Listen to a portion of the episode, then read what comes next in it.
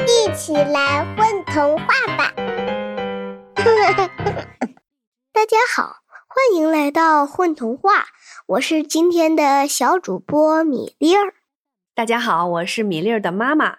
今天我们带给大家的小故事名字叫做《快去救月亮》，作者田老虎。幽密的地下宫殿里，一群水母在窃窃私语。它们似乎得了什么病，原本透明幽蓝的身体，如今变成了鲜黄色，还长着一个又一个圆溜溜的圆圈。这些黄色的水母看上去可不像水母，更像一个个奶酪小蛋糕呢。潜水员阿里好奇地用戴了手套的手戳一戳它们。紧接着，一阵嘀嘀咕咕的声音从水母身体里传出来：“小东西们，你们说的是什么呢？”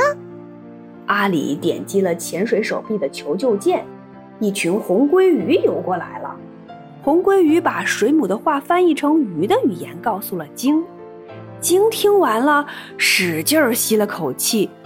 气流喷射而出，从阿里身旁的沉船钻进去，又从旁边的史前古堡钻出来，最后变成水流的信号进入阿里的脑子里。正确的说，是鲸的声波利用水波变成信号进入了阿里的脑电波。快去救月亮！黄色的水母如是说。阿里这下听懂了。他带着救生桶，跟随奶酪般的水母向一个方向游去。原来那道弯弯的黄色的光，正是奶酪水母们所说的月亮。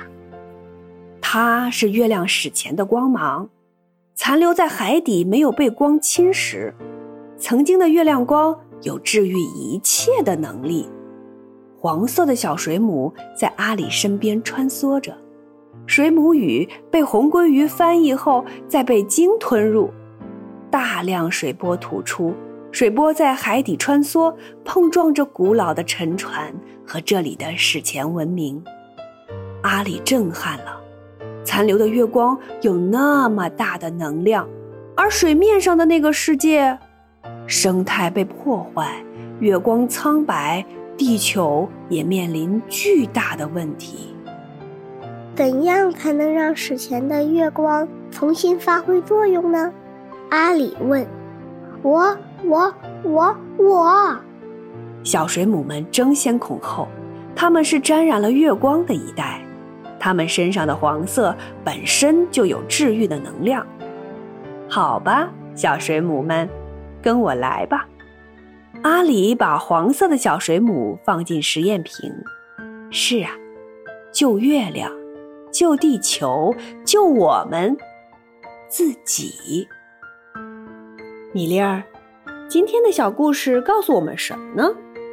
告诉我们要爱护地球，保护地球啊！是的。那么听完了今天的小故事，小朋友们呢就要从自己做起，为我们的地球做一点贡献。保护好它们。好啦，今天的故事就讲到这里了，小朋友们晚安。